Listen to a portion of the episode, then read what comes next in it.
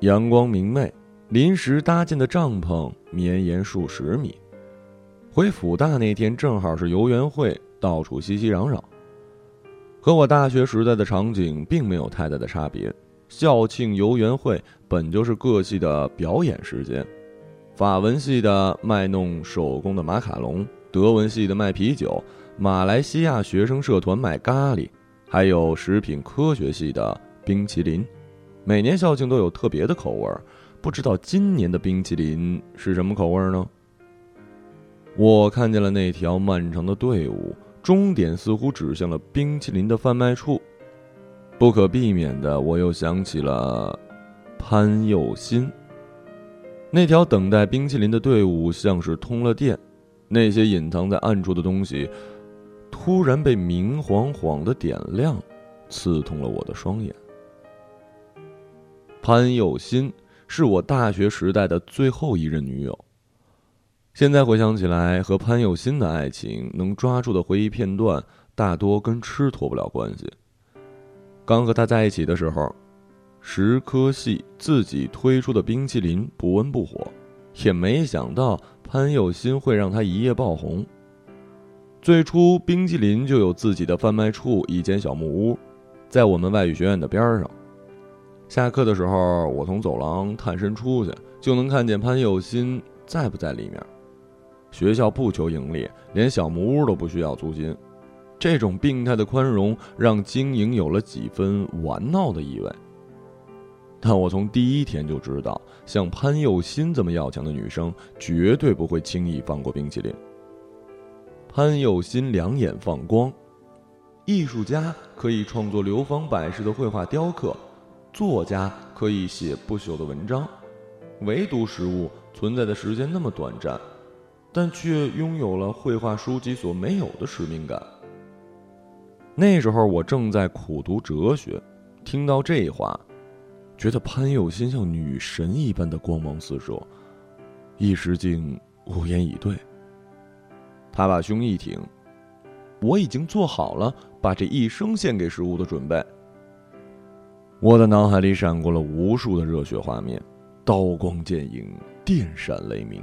然后，一口巨大的拉面浮现在我的眼前。原谅我有限的想象力，没有办法勾勒出那幅用食物拯救世界的画面。但是从那刻起，我对潘佑新简直迷恋的无法自拔。隔天，我就去买了一支冰淇淋。说实话，那味道普通的，让我在吃完它的一瞬间就再也想不起自己买的是什么口味来着。或者，他根本就没有什么口味。潘佑新仍然是激情四射，每天吃完饭之后，他都把热情放在了对每一口食物的点评和分析上。猪排炸得太老，红豆饼的馅儿太甜，生鱼片切的不够功夫，炒牛河里的鸡肉不够入味儿。我实在不忍再吃下去。那短短的一个月，我收获到了服务生相送的白眼儿，可以撑起半边天了。但我实在是喜欢潘佑新对食物认真的样子，他一激动就会用手扯着自己的耳垂，仿佛见到了久违的仇人一样，恨不得上去决一死战。和潘佑新的恋爱生活，因为他对食物，呃，或者说是对冰淇淋的过度沉迷，成了一件很平静的事儿。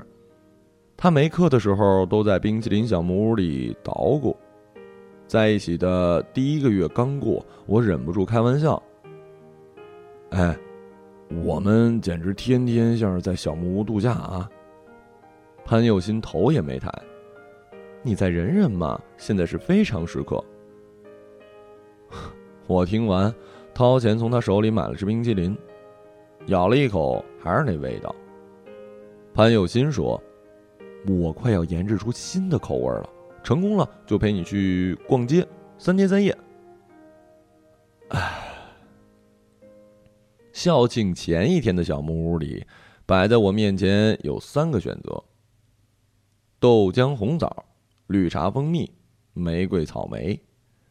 我非常认真而深情的看着右心的双眼，那是一双通红的眼睛，熬了许多个夜。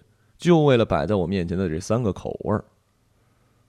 我注视着她，希望她明白她男友现在很心疼，并且正在从这三个杰作中做艰难的选择。但右心却对我露出了非常怜悯的微笑，就是实验室的笨学生对着笼子里的小白鼠那副样子。嗯，我选那个玫瑰草莓。右心一听，赏了一巨响的掌。恍惚间，我还以为他赏了我一巴掌呢。好。玫瑰草莓，另外两种口味嘛，待会儿再试。会拉肚子吧？我话还没说完，右心就用通红的眼睛狠狠的瞪了我一眼，然后递过一只颜色深红的冰淇淋。我看着那只冰淇淋，觉得他一定在里面下了毒。从他瞬间变得热情的眼神，我已经看到了白雪公主的后妈。我咬了一口。甜，我把它咽下去，草莓的香气猛地窜上来，我瞪大了眼睛。右心坐在我对面，露出了满意的表情。我又咬了一大口，他开始啧啧的摇起头来。这么好吃的东西，你居然用咬的，太浪费了，一点欣赏的品味都没了。然后他给自己也来了一只玫瑰草莓冰淇淋。优雅的吃了起来。我看着右心吃，他脸上带着喜悦又放松的样子。阳光照进小木屋里，要是落在他身上，一定很美。他说：“好吃吧？”语气不庸置疑。我猛烈的点头。右心拿出手机拨通电话：“小陈啊，你好，我是右心。今天早上说的那张海报，先印五十张就行了。”旗子啊，嗯，五十面。他讲着电话，盯着我笑，脸上的愉悦掩饰了淡淡的疲惫。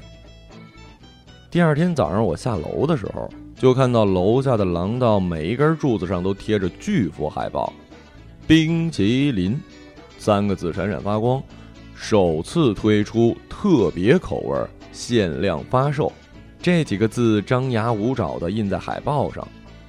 有心果然不会放过冰淇淋，这海报做的跟通缉令似的。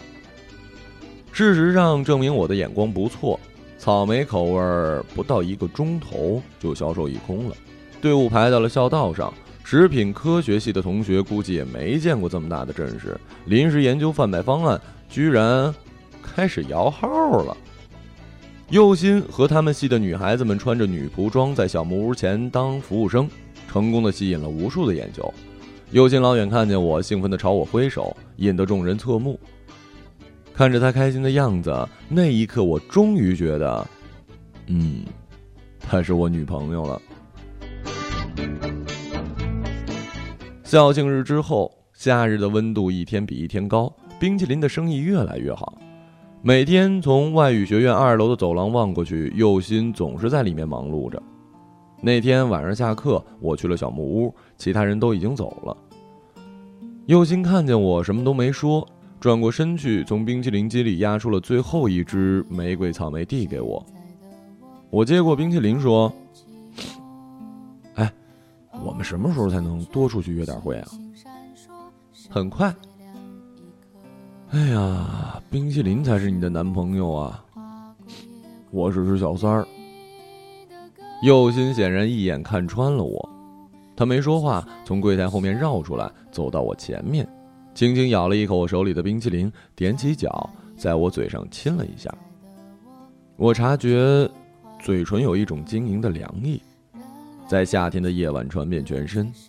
他轻声说：“甜吗？”“嗯，不仅甜，还酥。”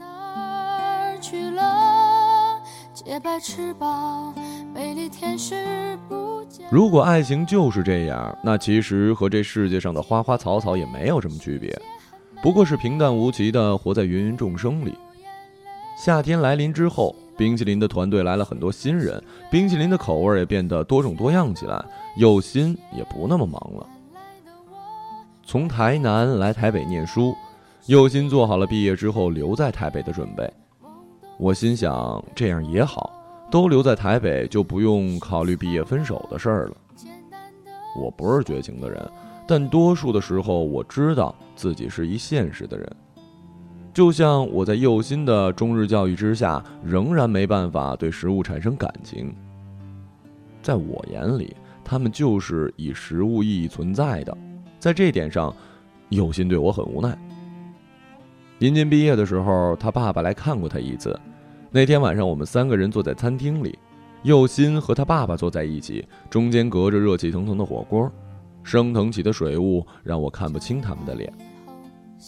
佑心和他爸爸说：“毕业了就工作，等挣了钱把他接到台北来住。”我正忙着往锅里下羊肉，听这话的时候很平静。他还说要开一家冰淇淋餐厅。他爸爸似乎不知道佑心在做什么，只是不断的叮嘱他要好好照顾自己。佑心很开心，给他爸爸夹了很多的肉。吃完饭的时候，佑心的爸爸趁佑心上洗手间，突然对我说。拜托你了。我有些惶恐，一时间不知道该接什么话，只能一个劲儿的点头，让他放心。他对我笑，是非常沧桑而无奈的那种笑。我心里很不是滋味儿，总觉得佑心的爸爸话里有话。毕业前的日子，阳光好的不像话，我却又无所事事，心烦意乱。我万万没想到的是，佑心居然随着毕业大军不辞而别了。我百思不得其解。无论如何，我绝对不是混蛋的东西，更没有做出任何对不起潘佑心的事儿。何况征兆全无，佑心就这样消失在空气里了。他租在校外的房子，留下一地的废纸和空袋子。我去了小木屋，结果看到的都是陌生的面孔，他们只对我错愕的摇头。我在小木屋绝望的表情，可能是吓到了那些工作人员，他们非常惊恐的看着我，不敢作声的看我摔门而去。所有的一切就像是一个巨大的玩笑，只留下哈哈的笑声回荡在耳边。右心的电话已经打不通了。很快，我更绝望的发现，他所有的联系方式都把我拉黑了。整个世界天旋地转，我回到寝室，摔了那只用了四年的陶瓷杯，一地的碎片，吓得我室友在门口目瞪口呆。我忽然想起什么，就夺门而出，去找他同学。零零星星的消息告诉我，右心回台南了。我实在不能想象，前一天还在和我满心激动的规划着创业和未来的女孩，就这样绝情的走了。那天下午，我坐在路边，给他打了几百个电话，通通转进了语音信箱。不辞而别，这么狗血的事情，原来是会真的发生的。那一刻，我忽然觉得，没有什么东西是永恒的。再好看的花都会谢，再美味的冰淇淋都会化，再爱的人都会走。真是讽刺啊！我居然会感慨了。更讽刺的是，右心居然连个理由都没给我。那一晚是我这辈子第一次失眠。凌晨三点钟，我翻身下床，坐在电脑前给右心写了一封电子邮件，发到他的邮箱。那是我和他仅存的唯一联系方式。看着小小的邮件图标和“发送成功”几个字，我觉得眼前一片浑浊。在书桌前坐到天亮，闹钟响起的时候，起身去刷牙洗脸，回到房间，爬上床，突然感到非常疲惫，眼睛干涩。室友欲言又止，我还没来得及躺好。就睡了过去。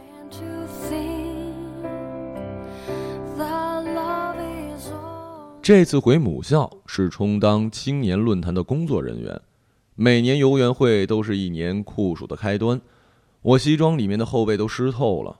上午的论坛一结束，我就匆匆忙忙的从医学院的报告厅跑出来，判断一下方位，朝小木屋跑了过去。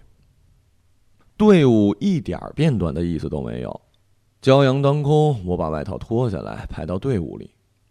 宣传冰淇淋的各色旗帜在风里轻柔地摇摆着。食科系的工作人员服装统一，有个小学妹满脸笑容地走到我的跟前儿。你要挑选什么口味呢？呃，我礼貌的一笑。呃，有什么口味啊？今年特别的口味有三种：鳄梨牛奶、芒果脆饼，还有玫瑰草莓。有玫瑰草莓？是啊，你要试试吗？我点头。小学妹从手里拎的布包里取出一张名片大小的卡片，纪念卡哦。卡片上是手绘的一只冰淇淋，被几朵玫瑰花环绕，还盖了一个校庆特别口味的章。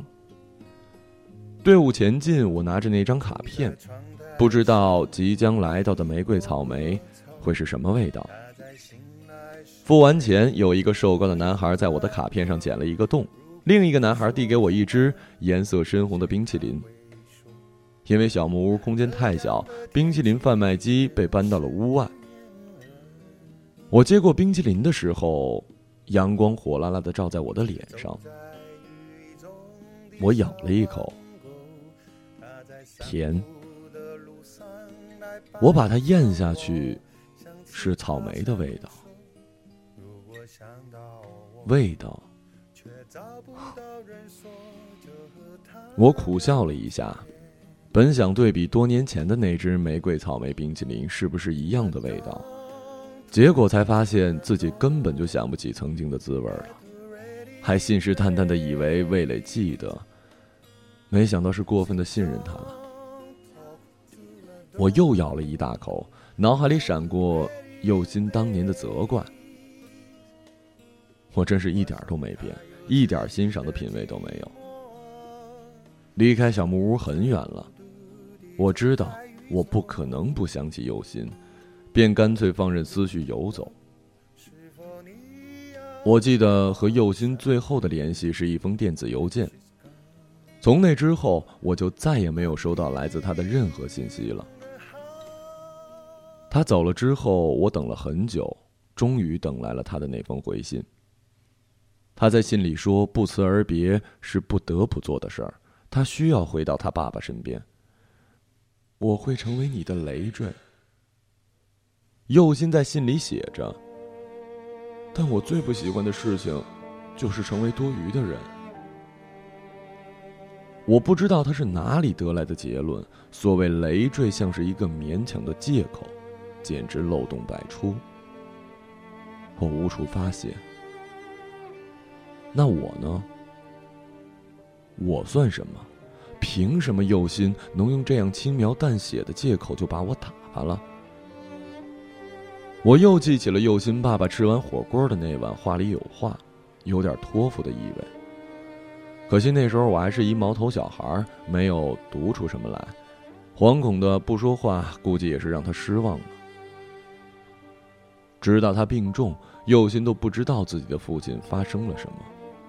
他最不能原谅的，恰恰是这样的事儿，自己居然在父亲那里成了多余的存在，让右心崩溃了。我要回去，要让他知道，他越是想让我走远，越是不想给我添麻烦，我就越是不走。当年毕业当口，周遭的人兵荒马乱。我自以为镇定的告诉有心，如果他要我陪他留在台北创业，我就留下来和他一起奋斗，绝无二话。如果他等得起，我就去欧洲溜达两年。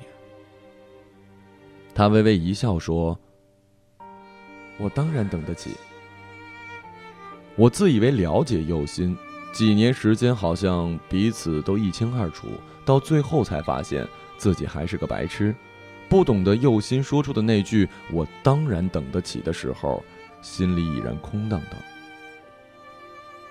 我最终决定不去欧洲，可惜的是没来得及把这个决定告诉右心，他就不辞而别了。还是慢了那么一点点，就因为差了这一点点的时间，右心已经心灰意冷的回到了他的爸爸身边，独自一个人面对接下来要发生的一切，而那一切，曾经都是我以为我要陪他一起度过的。不知道佑心还记不记得他说过：“我已经做好了把这一生献给食物的准备。”他在那个夏夜，把最后一支玫瑰草莓递给我的时候，我以为自己也做好了准备，但其实我是那么的手忙脚乱、不知所措。有些事情一旦错过，可能就没有机会去弥补了。不管你愿意付出多少努力，都不可能重新来过。又心匆匆忙忙的在我最好的青春里走了一场，用一个决绝的转身画上了句号。告诉我，故事都会讲完，要懂得为一切可能的结局做好准备。潘又新后来可能又回到了台北，开了那间他始终念念不忘的冰淇淋餐厅。父亲去世之后，又新就只身一人了吧。回过神儿来，冰淇淋在阳光里化掉了，滴到我的手上，像鲜红的血。冰淇淋的存在是短暂的，任何一只冰淇淋都没有办法成为不朽的杰作。但我相信，制作冰淇淋那片刻的心情是可以永存的。虽然我到现在都未能非常理解佑心离开时的心情，对我来说。那种突如其来的不辞而别，除了是对我的惩罚，再无其他理由让我不悦和痛苦。能不想起，我就绝对不再回忆。但我也渐渐的明白，花会谢，冰淇淋会化，爱的人会离开，可能确实不为什么，只是本来就会发生的事儿。我们能做的，就是做好迎接他们到来的准备。而有些回忆，就像潘佑新很多年前做出的第一支玫瑰草莓冰淇淋，在夏天的夜晚里，终于变成了一支悲伤的曲子，回荡在很多年后我的心头。